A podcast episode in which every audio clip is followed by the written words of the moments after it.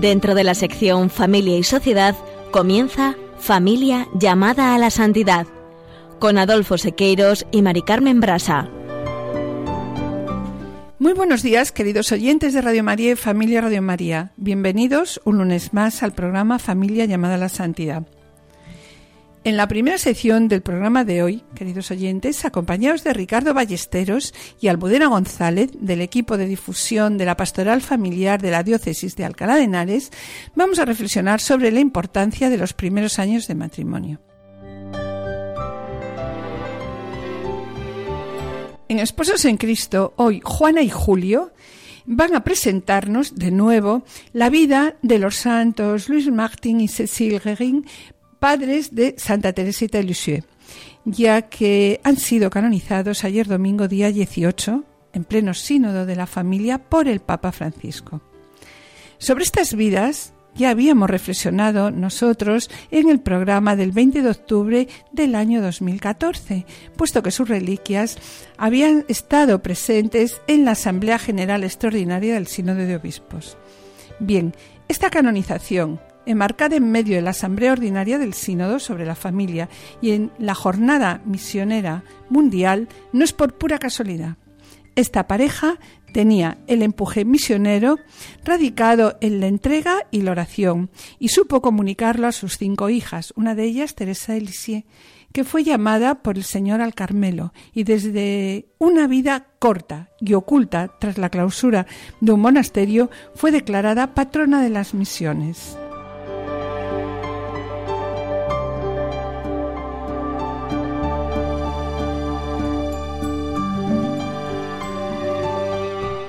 Asimismo, hoy tenemos la oportunidad también de valorar la actualidad que tiene este matrimonio, donde tanto él como ella trabajaban y que sin duda inspiraron la hermosísima máxima de la patrona de las misiones, cuando decía, amar es darse enteramente y darse a sí mismos. Por tanto, mis queridos oyentes, ellos son propuestos por la Iglesia como ejemplo a las familias de nuestro tiempo. Por último, en el colofón reflexionaremos hoy sobre las palabras del Papa Francisco dirigidas ante 20 parejas que casó y que fueron las primeras de su pontificado, diciéndoles que el matrimonio no es una ficción, sino que pertenece a la vida real, por lo que tendrán que afrontar con reciprocidad las diversas circunstancias con las que se topen en su camino. Finalizaremos este programa, como siempre, con una petición especial al Espíritu Santo, para que ilumine a los padres sinodales a tomar las decisiones pastorales más adecuadas para el bien de las familias y de la Iglesia.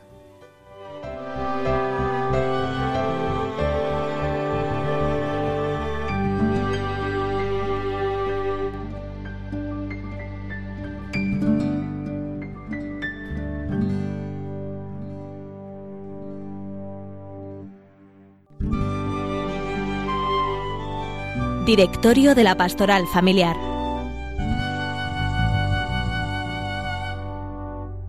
Como acabamos de comentar, hoy están aquí con nosotros dos buenos amigos, Ricardo Ballesteros y Almudena González del equipo difusión de la Pastoral de Familia de la Diócesis de Alcalá, con los que vamos a reflexionar dentro del capítulo 4 del directorio sobre la importancia de los primeros años de matrimonio. Bien, sobre este tema nos queremos hacer eco de las palabras del instrumento Laboris, que es el documento base del trabajo del Sínodo de los Obispos, que, como sabéis, se está celebrando estos días en Roma. El instrumento Laboris, en los puntos 96 y 97, destaca su preocupación sobre la importancia de acompañar en los primeros años de la vida matrimonial, expresando así, en el número 96, que los primeros años del matrimonio son un periodo vital y delicado durante el cual los cónyuges crecen en la conciencia de los desafíos y del significado del matrimonio. De ahí la exigencia de un acompañamiento pastoral, sí de un acompañamiento pastoral, que continúe después de la celebración del sacramento. Resulta de gran importancia en esta pastoral la presencia de esposos con mucha experiencia. La parroquia se considera el lugar donde los cónyuges expertos pueden ofrecer su disponibilidad a ayudar a los más jóvenes, con el eventual apoyo de asociaciones, movimientos eclesiales y nuevas comunidades. Y sigue diciendo el número 96. Hay que alentar a los esposos a una actitud fundamental de acogida del gran don de los hijos. Es preciso resaltar la importancia de la espiritualidad familiar, de la oración y de la participación en la Eucaristía dominical, alentando a los cónyuges a reunirse regularmente para que crezca en la vida espiritual y la solidaridad en las exigencias concretas de la vida, liturgias prácticas de devoción y Eucaristías celebradas para las familias, sobre todo en el aniversario del matrimonio, se citaron como ocasiones vitales para favorecer la evangelización mediante la familia. Bien, llega el número 97 del instrumento Laboris, destacan que con frecuencia en los primeros años de vida conyugal tiene lugar una cierta introversión de la pareja, con la consecuencia del aislamiento del contexto social. Por esta razón, nos dice el instrumento Laboris, es preciso hacer sentir la cercanía de la comunidad a los jóvenes esposos. Es unánime la convicción de que compartir las experiencias de vida matrimonial ayuda a las nuevas familias, ayuda a las nuevas familias a madurar una mayor conciencia de la belleza y de los desafíos del matrimonio. La consolidación de la red relacional entre las parejas y la creación de vínculos significativos son necesarias para la maduración de la dimensión familiar, puesto que a, menudo y continúa diciéndonos esto, ¿no? El instrumento laboris son principalmente los movimientos y los grupos eclesiales los que ofrecen y garantizan tales momentos de crecimiento y de formación. Se recomienda, entonces, que sobre todo a nivel diocesano se multipliquen los esfuerzos dirigidos a acompañar de manera constante a los jóvenes esposos. Y sobre la importancia del acompañamiento, el instrumento en laboris destaca en el número 109 cuando dice, ante todo, hay que escuchar a cada familia, con respeto y amor, haciéndose compañeros del camino como Cristo con los discípulos en el camino de Maús. Valen especialmente para estas situaciones las palabras del Papa Francisco, que nos dice La Iglesia tendrá que iniciar a sus hermanos, sacerdotes, religiosos y laicos, en este arte del acompañamiento, para que todos aprendan siempre a quitarse las sandalias ante la tierra sagrada del otro. Y continúa el Papa, en la Evangelium Gaudium diciéndonos, tenemos que darle a nuestro caminar el ritmo sanador de proximidad con una mirada respetuosa y llena de compasión, pero que al mismo tiempo sane, libere y aliente a madurar en la vida cristiana. Y en el número 110 del Instrumentos Laboris continúa diciendo, Muchos han apreciado la, referencia de los padres sinodales a la imagen de Jesús que acompaña a los discípulos de Maús. Estar cerca de la familia, como compañera de camino, significa para la Iglesia asumir una actitud sabia y diferenciada. A veces, continúa diciendo, hay que permanecer al lado y escuchar en silencio, otras ponerse delante para iniciar el camino por el que proceder, otras estar detrás para sostener y alentar. La Iglesia hace propios, compartiéndolos con afecto, las alegrías y las esperanzas, los dolores y las angustias de cada familia. Un hombre quiso edificar en una playa junto al mar. Piedras acarrió, muros construyó y en la blanda playa su casita levantó. Llegó la lluvia y el temporal, vinieron grandes olas del mar. El agua salió, la playa inundó, se llevó la casa y aquel hombre fracasó Si construimos nuestra vida sin Dios, nuestra casita se va a destruir. Jesús es roca firme y segura, en él sin miedo podremos vivir. Si construimos nuestra vida sin Dios, nuestra casita se va a destruir. Jesús es roca firme y segura, En esta canción, con texto del Evangelio de Mateo, interpretado por Balibán, escuchamos a Jesús que dice a sus discípulos, Así pues, todo el que oiga estas palabras mías y las ponga en práctica será como el hombre prudente que edificó su casa sobre roca. Cayó la lluvia, vinieron los torrentes, soplaron los vientos y embistieron contra aquella casa. Pero ella no cayó porque estaba cimentada sobre roca. Y todo el que oiga esta palabra mía y no las ponga en práctica será como el hombre insensato que edificó su casa sobre arena. Cayó la lluvia, vinieron los torrentes, soplaron los vientos, irrumpieron contra aquella casa y cayó, y fue grande su ruina. Aquí Jesús no distingue, no distingue entre uno que construye su casa y otro que por pereza no la construye. Aquí ambos la construyeron, pero uno la construyó, construyó su casa, ¿no? sobre roca y otro construyó su casa sobre arena. ¿Cómo se puede saber la que está bien construida? Nos preguntamos. Pues la respuesta, como siempre, la da aquí Jesús diciendo que la aparición de la tempestad, pues realmente es lo que nos va a resolver la duda. Pues bien, mis queridos amigos, hemos acudido a esta lectura del Evangelio como introducción al tema que hoy nos ocupa, la importancia del acompañamiento en los primeros años de matrimonio, la importancia de la construcción de la casa, la importancia de la construcción de su hogar sobre roca y no sobre arena. Y para hablar de todo esto, tenemos entre nosotros a nuestros queridos amigos Ricardo Ballesteros y Almudena González del equipo de difusión de la pastoral familiar de la diócesis de Alcalá. Hola, Ricardo. Hola, Mari Carmen. Buenos días. Buenos días. Hola a los dos. Bien, sabemos por experiencia que el cambio que se produce en las vidas de los nuevos esposos o recién casados es muy importante, por lo que la Iglesia tiene el deber de ayudarles, de ayudarles a descubrir y vivir su nueva vocación y misión. Bien, pues queremos preguntaros. Cuando dos personas deciden unirse en matrimonio y dar el paso definitivo otorgándose el si quiero en el altar, ¿no? delante del Señor, ¿son conscientes realmente no ya de lo que hacen, sino de lo que les va a cambiar su vida, ¿no? Del compromiso que adquieren como cristianos.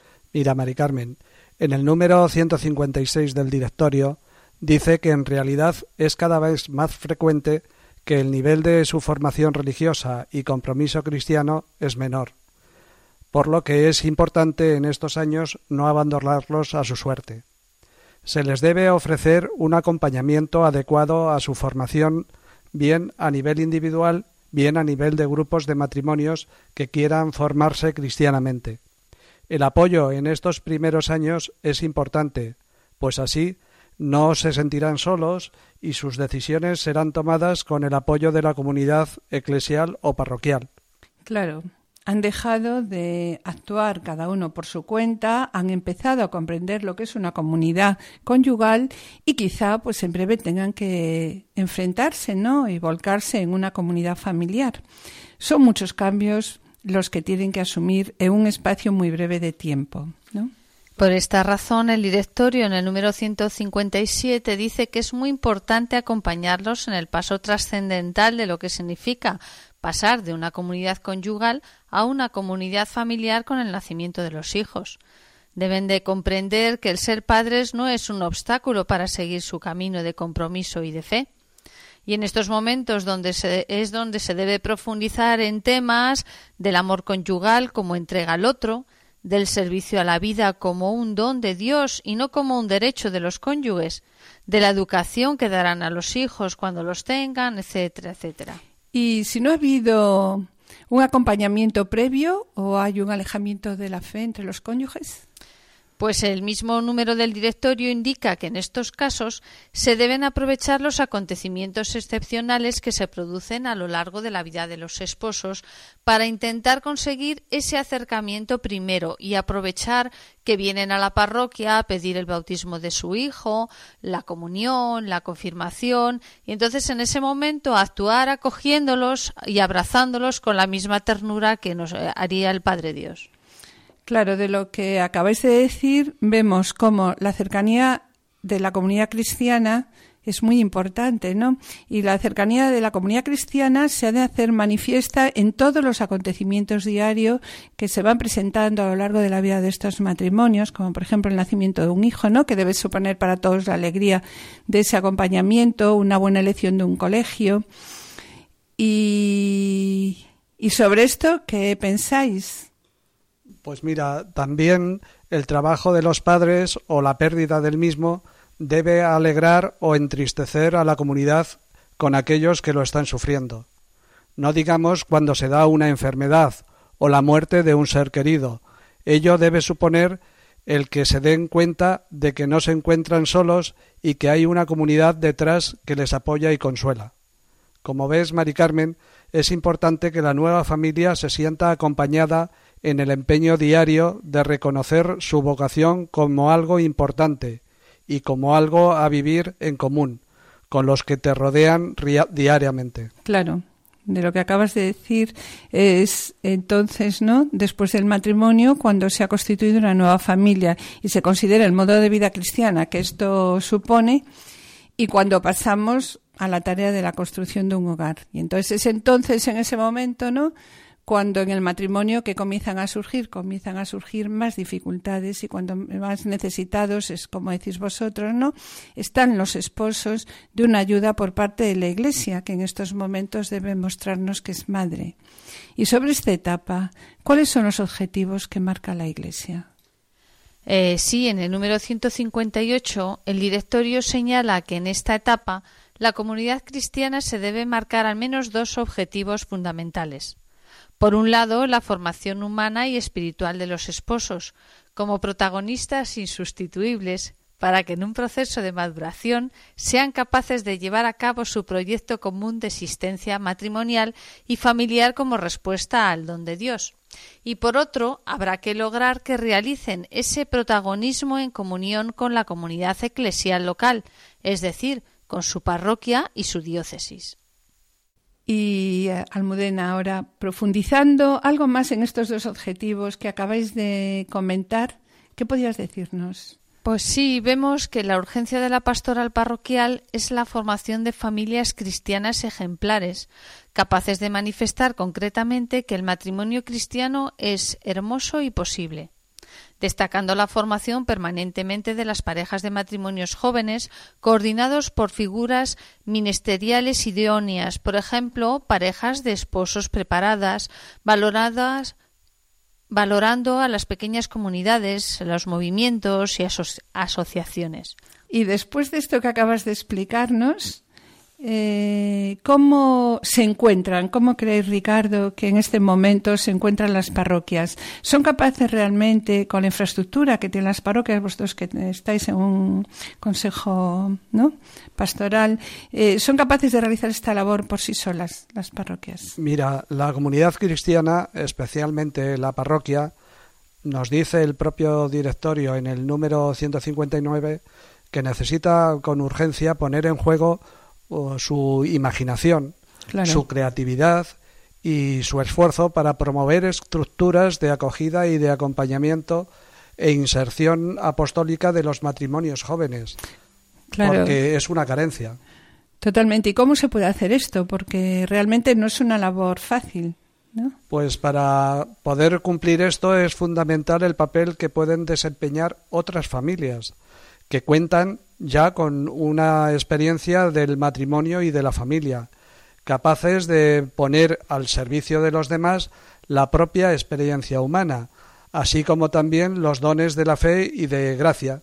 Desgraciadamente, el aislamiento en el que viven la gran mayoría de las familias hace que éstas se sientan abandonadas o solas en su empeño Y es aquí cuando la misma vocación de familias comprometidas hace llevar a cabo este apostolado tan importante hoy en día. Claro, entonces deduzco de lo que acabáis de decirnos, ¿no? Que es muy importante, muy importante que desde la parroquia se impulse la formación de estos grupos de matrimonios, pero grupos de matrimonios, claro, formados y...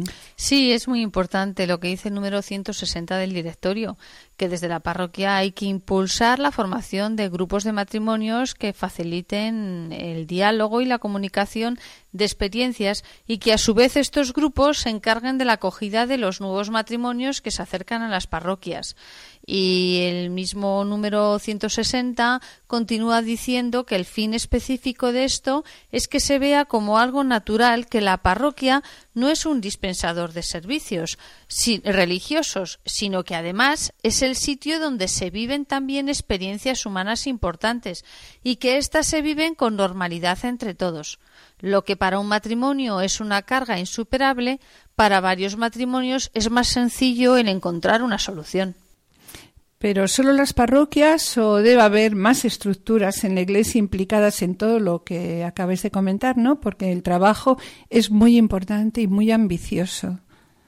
En los números 161 y 162 del directorio eh, se nos dice que es importante también fomentar y difundir desde las parroquias que existen estructuras más amplias como son los grupos interparroquiales o diocesanos, así como los movimientos eclesiales, que ayudan en todo caso a las familias a vivir los carismas plenamente cristianos y que a su vez son un complemento de las actividades parroquiales propiamente dichas. Con su infraestructura, estos pueden facilitar la labor de las parroquias, ofreciendo a las familias actividades y retiros para la plena formación matrimonial. Y desde aquí hacemos eh, un llamamiento a los movimientos para que estén al servicio de las comunidades parroquiales y que se integren en ellas. No pueden ni deben buscar su propio fin y funcionar estando aislados, al margen de lo que su propio obispo les pide o necesita, sino atender a lo que el obispo y su parroquia demandan. Queremos destacar la labor que está realizando en nuestra diócesis los equipos itinerantes de difusión de la pastoral familiar, con la misión de dar a conocer el directorio de pastoral familiar en España que estamos tratando en estos programas de Radio María y promover grupos de familias y equipos de pastoral familiar parroquial. También dentro de esta línea actúan los COF, Centros de Orientación Familiar, las escuelas de padres, los movimientos de espiritualidad familiar, las asociaciones familiares, las cofradías y otros tantos grupos. Pero, sobre todo, nosotros nos hacemos estas preguntas. ¿No será que cada uno vamos por nuestra cuenta y buscamos nuestros propios intereses y por ello no avanzamos ni dejamos avanzar a la Iglesia? ¿Nos sentimos Iglesia cuando actuamos así? ¿No será más importante para todos seguir el mandato de Jesús de ser uno? La contestación a, todas estas preguntas las conocemos todos, pues seamos coherentes y pongámoslas en práctica. Basta de egoísmos, basta de querer ser yo, basta de hacer las cosas mal. Seamos iglesia y nada más que iglesia. Ratificando, ratificando lo que acabáis de decir, queremos finalizar con unas palabras del Papa Francisco a los movimientos, en las que les pide buscar la comunión con toda la Iglesia, que es la gracia suprema que Jesús ha conquistado en la cruz. Para que el mundo crea que Jesús es el Señor, necesita que vea la comunión entre los cristianos, pero si ven divisiones, y así nos lo dice el Papa, si se ven divisiones, rivalidades y maledicencia, sea cual sea la causa, ¿cómo se puede evangelizar? Y así se pregunta el Papa, ¿no? Por tanto, la verdadera comunión no puede existir en un movimiento o en una nueva comunidad si no se integra en la comunidad más grande que es nuestra madre, nuestra madre, la Iglesia jerárquica.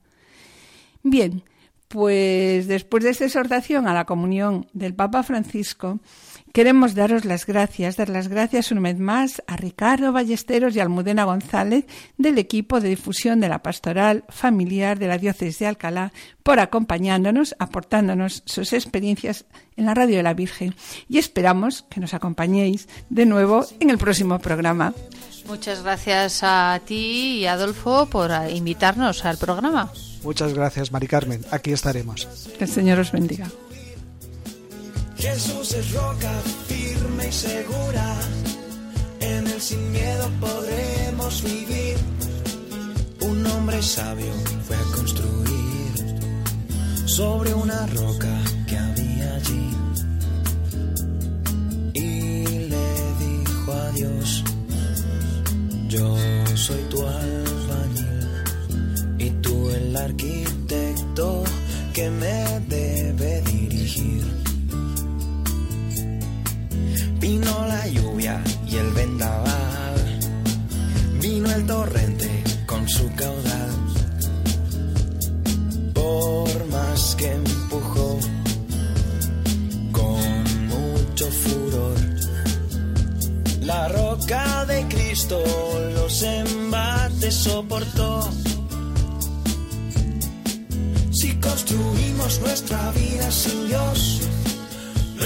Casita se va a destruir. Jesús es roca firme y segura, en él sin miedo podremos vivir. Si construimos nuestra vida sin Dios, nuestra casita se va a destruir. Jesús es roca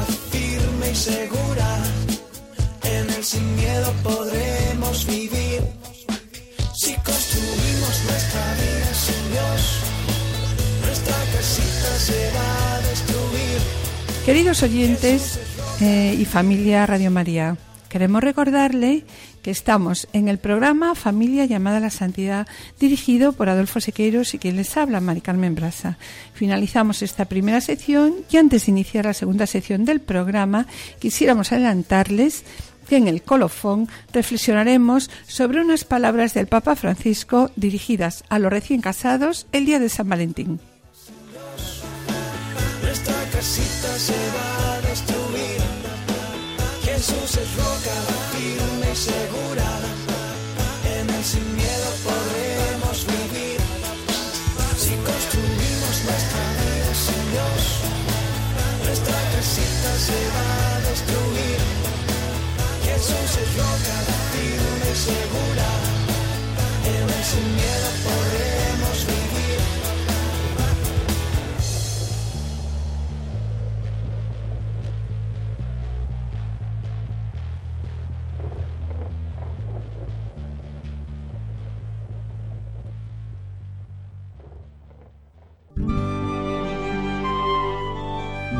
Esposos en Cristo.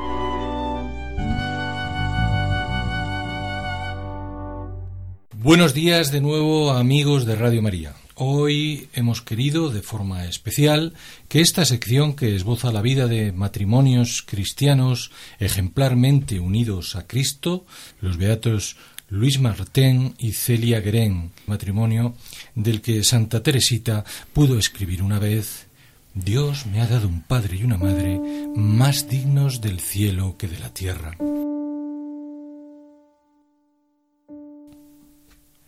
En efecto, Luis nació en Burdeos el 22 de agosto de 1823, aunque pronto debió trasladarse a Lensón, donde tanto en su familia como en el colegio recibió una sólida formación cristiana, que terminados sus estudios le inclinó a dar algunos pasos no consumados hacia la vida religiosa. Finalmente, ciertos obstáculos insalvables le obligaron a renunciar a ese camino y dedicarse al oficio de relojero. De su personalidad, sus vecinos le recordaban adornado por cualidades poco comunes y por una distinción natural que hermanaban su gusto por la soledad y su carácter afable e incluso arrojado. Se cuenta que en cierta ocasión mostró su valentía salvando de morir ahogado al hijo de un amigo de su padre.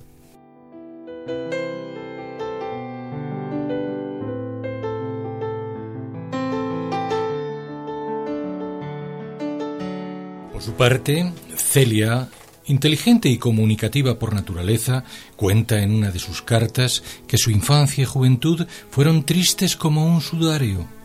No resultaba ajeno a ello ni la precariedad económica familiar, ni el temperamento autoritario y exigente de sus padres, lo que en absoluto resultaría un obstáculo para que cuando su padre, viudo y enfermo, manifestara su deseo de ir a habitar con ella, acogiera y cuidara con devoción, hasta que murió en 1868. Al igual que Luis, también ella sentía la vocación religiosa. Sin embargo, no era ese el camino que el Señor le tenía destinado. Deseó infructuosamente formar parte de las hijas de la caridad de San Vicente de Paul.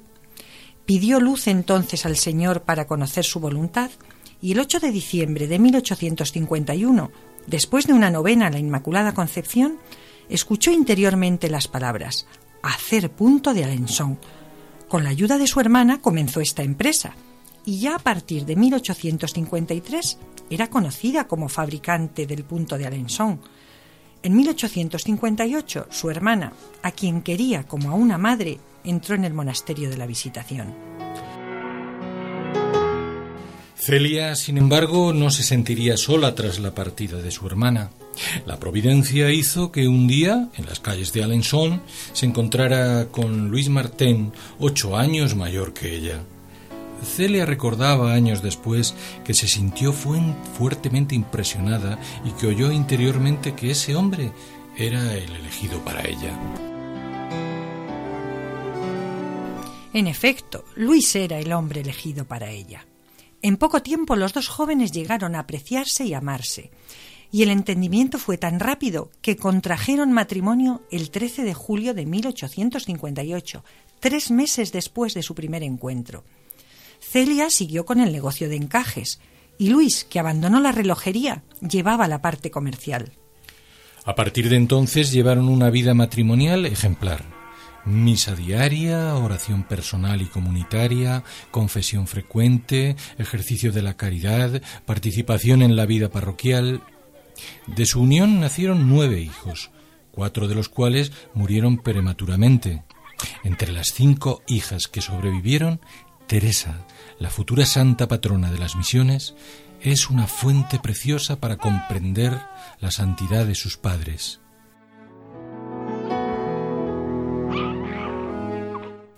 Educaban a sus hijas para ser buenas cristianas y ciudadanas honradas. Eso es. Celia derrocha energía y ternura en su familia. Conmueve el relato en que con mano izquierda convence a su esposo reticente a este respecto, para que deje ir a su hija María a un retiro espiritual. Se lo cuenta Paulina, otra de sus hijas, en una carta deliciosa. Dice, Déjalo de mi cuenta, siempre consigo lo que quiero, sin forzar demasiado, todavía falta un mes. Es suficiente para convencer diez veces a tu padre. Y añade, avalando maternalmente el coste económico del viaje. Si bien suponía un gasto, el dinero no es nada cuando se trata de la santificación de un alma. Y el año pasado María regresó completamente transformada. Los frutos todavía duran, aunque ya es hora de que renueve su provisión.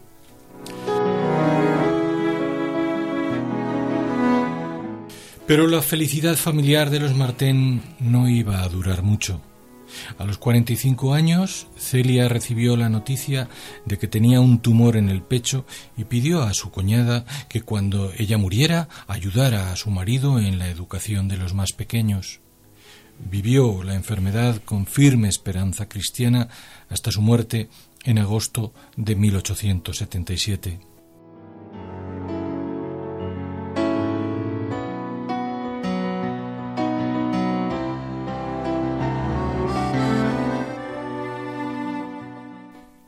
De ese momento, Luis se encontró solo para sacar adelante a su familia. La hija mayor tenía 17 años y la más pequeña, Teresa, cuatro y medio. Se trasladó a Lisieux, donde residía el hermano de Celia. De este modo, la tía Celina pudo cuidar de las hijas. Entre 1882 y 1887, Luis acompañó a tres de sus hijas al Carmelo. El sacrificio mayor fue separarse de Teresa, que entró en el Carmelo a los 15 años. En mayo de 1888, en el transcurso de una visita a la iglesia donde se había celebrado su boda, a Luis se le representan las etapas de su vida y enseguida se lo cuenta a sus hijas. Hijas mías, acabo de regresar de Alençon, donde he recibido tantas gracias y consuelos en la iglesia de Nuestra Señora que he hecho la siguiente plegaria. Dios mío, esto es demasiado. Sí, soy demasiado feliz. No es posible ir al cielo de este modo. Quiero sufrir algo por ti, así que me he ofrecido. Dios escuchó su plegaria y muy poco tiempo después se le manifestó una enfermedad degenerativa que lo fue invalidando hasta llegar a la pérdida de sus facultades mentales. Fue internado en el sanatorio de Caen y murió en julio de 1894. Se consumaba así el camino en la tierra de este matrimonio que vivió e inspiró la hermosa máxima de la patrona de las misiones. Amar es darse enteramente y darse a sí mismos.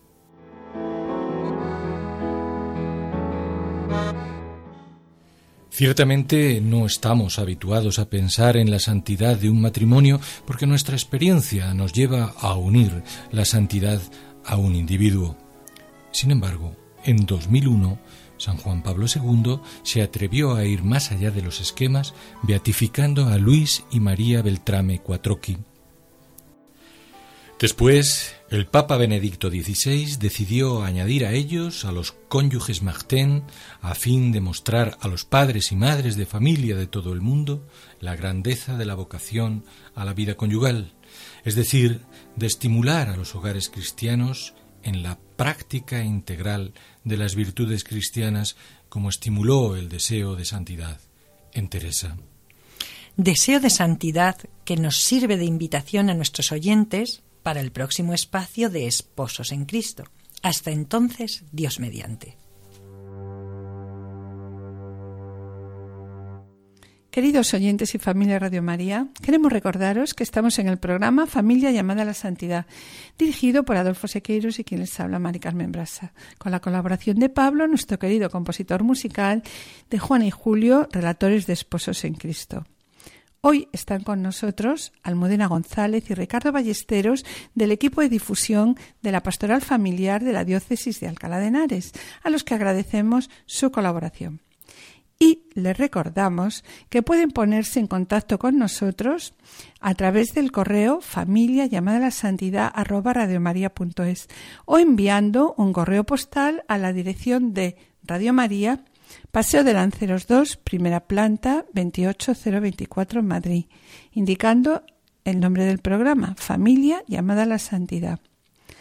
Para solicitar este programa no deben enviarnos el pedido al correo electrónico, sino que deberán dirigirse ustedes al teléfono de atención al oyente 902 500 518. Lo repito, 902 500 518. Y ya, mis queridos radioyentes, queremos deciros que gracias por vuestras oraciones.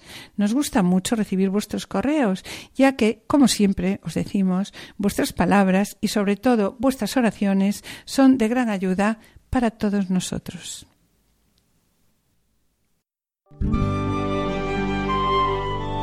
Colofón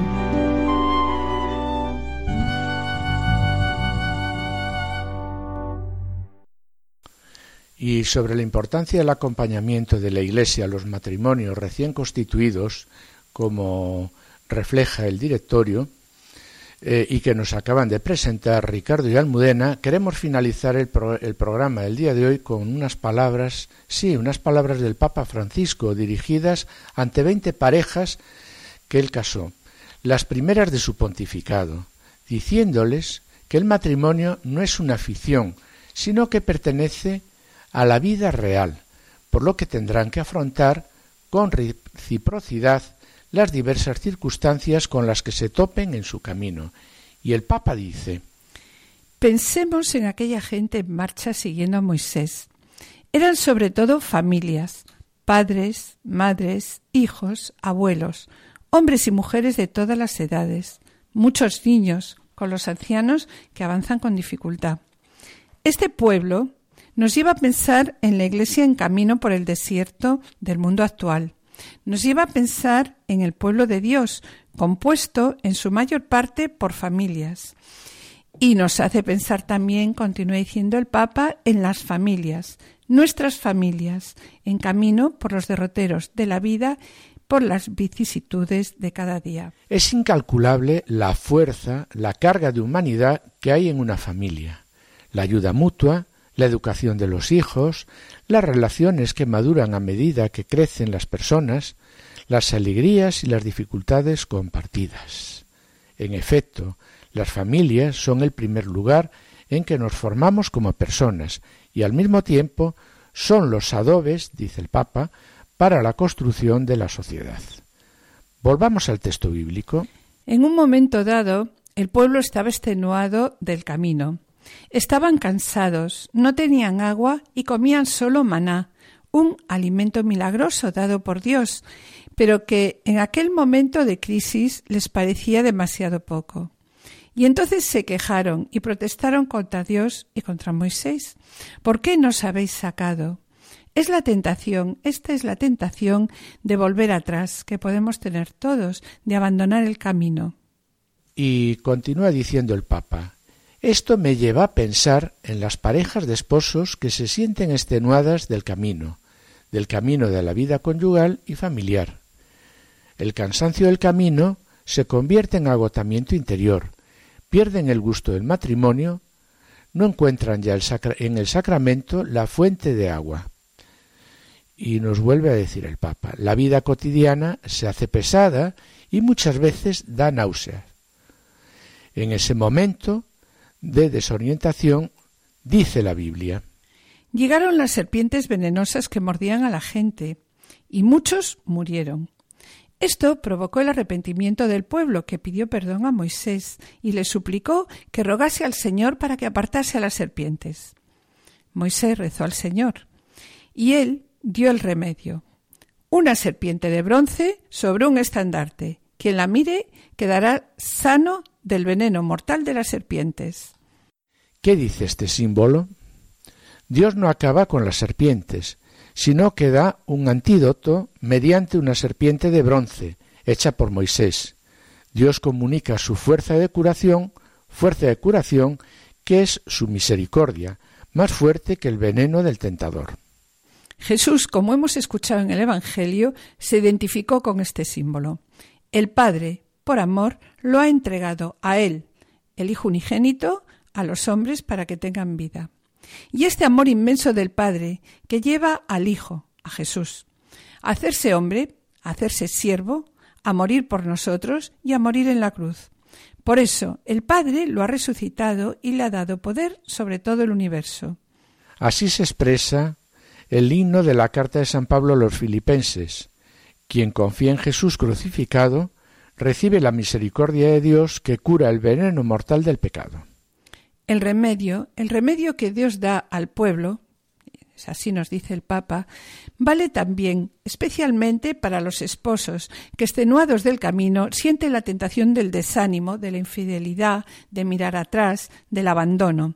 También a ellos Dios Padre les entrega a su Hijo Jesús, no para condenarlos, sino para salvarlos, si confían en Él los cura con el amor misericordioso que brota de su cruz, con la fuerza de una gracia que regenera y encauza de nuevo la vida conyugal y la vida familiar. Y continúa el Papa diciendo, el amor de Jesús, que ha bendecido y consagrado la unión de los esposos, es capaz de mantener su amor y de renovarlo cuando humanamente se pierde, se hiere o se agota. El amor de Cristo puede devolver a los esposos la alegría de caminar juntos, porque eso es el matrimonio, un camino en común de un hombre y una mujer en el que el hombre tiene la misión de ayudar a su mujer a ser mejor mujer y la mujer tiene la misión de ayudar a su marido a ser mejor hombre.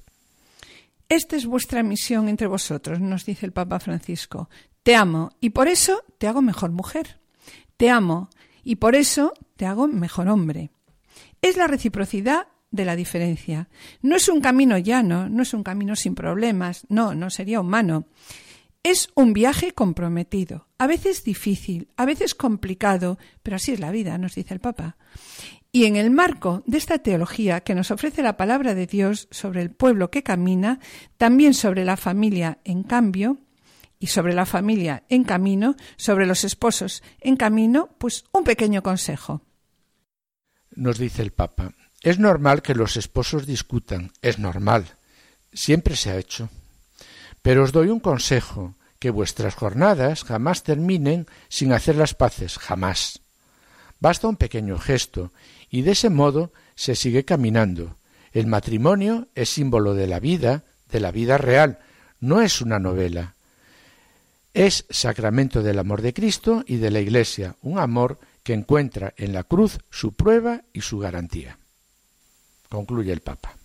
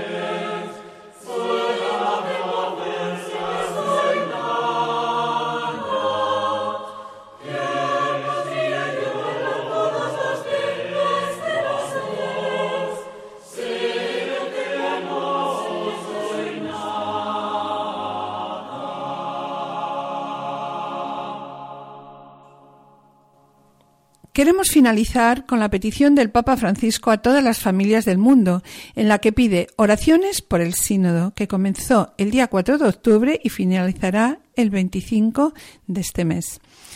El Santo Padre nos pide rezar mucho, rezar mucho para poder afrontar los retos actuales con la luz y la fuerza del Evangelio.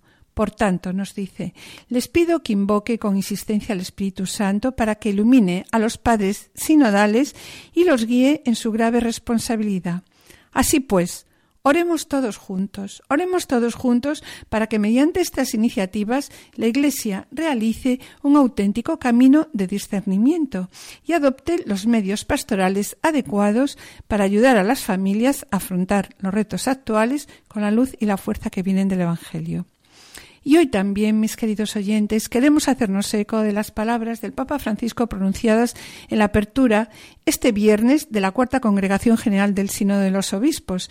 En ella, el Papa tomó la palabra para invitar a los presentes a dedicar la oración de la mañana por la reconciliación y la paz en Oriente Medio. Bien, después de escuchar estas peticiones del Papa, vamos a finalizar el programa orando, sí. Vamos a rezar todos juntos con la oración propuesta por el Papa, para que el Señor ayude a los padres sinodales a tomar las decisiones pastorales más adecuadas para el bien de las familias y de la Iglesia. Jesús, María y José, en vosotros contemplamos el esplendor del verdadero amor. A vosotros, confiados, nos dirigimos. Santa Familia de Nazaret, haz también de nuestras familias lugar de comunión y cenáculo de oración, auténticas escuelas del Evangelio y pequeñas iglesias domésticas. Santa Familia de Nazaret, que nunca más haya en las familias episodios de violencia, de cerrazón y división, que quien haya sido herido o escandalizado sea pronto consolado y curado. Santa Familia de Nazaret, que el próximo sínodo de obispos haga tomar conciencia a todos del carácter sagrado e inviolable de la familia, de su belleza en el proyecto de Dios, Jesús, María y José, escuchad, acoged nuestra súplica.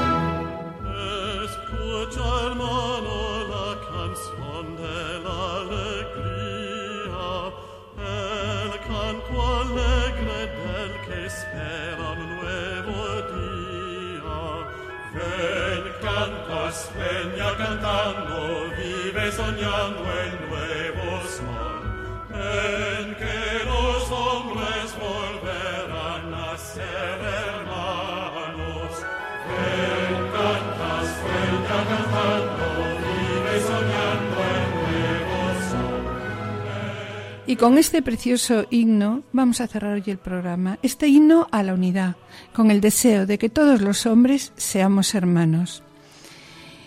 En el programa del día de hoy, mis queridos oyentes, acompañados por Ricardo Ballesteros y Almudena González del equipo de difusión de la Pastoral Familiar de la Diócesis de Alcalá, hemos reflexionado sobre la importancia del acompañamiento de la Iglesia en los primeros años del matrimonio.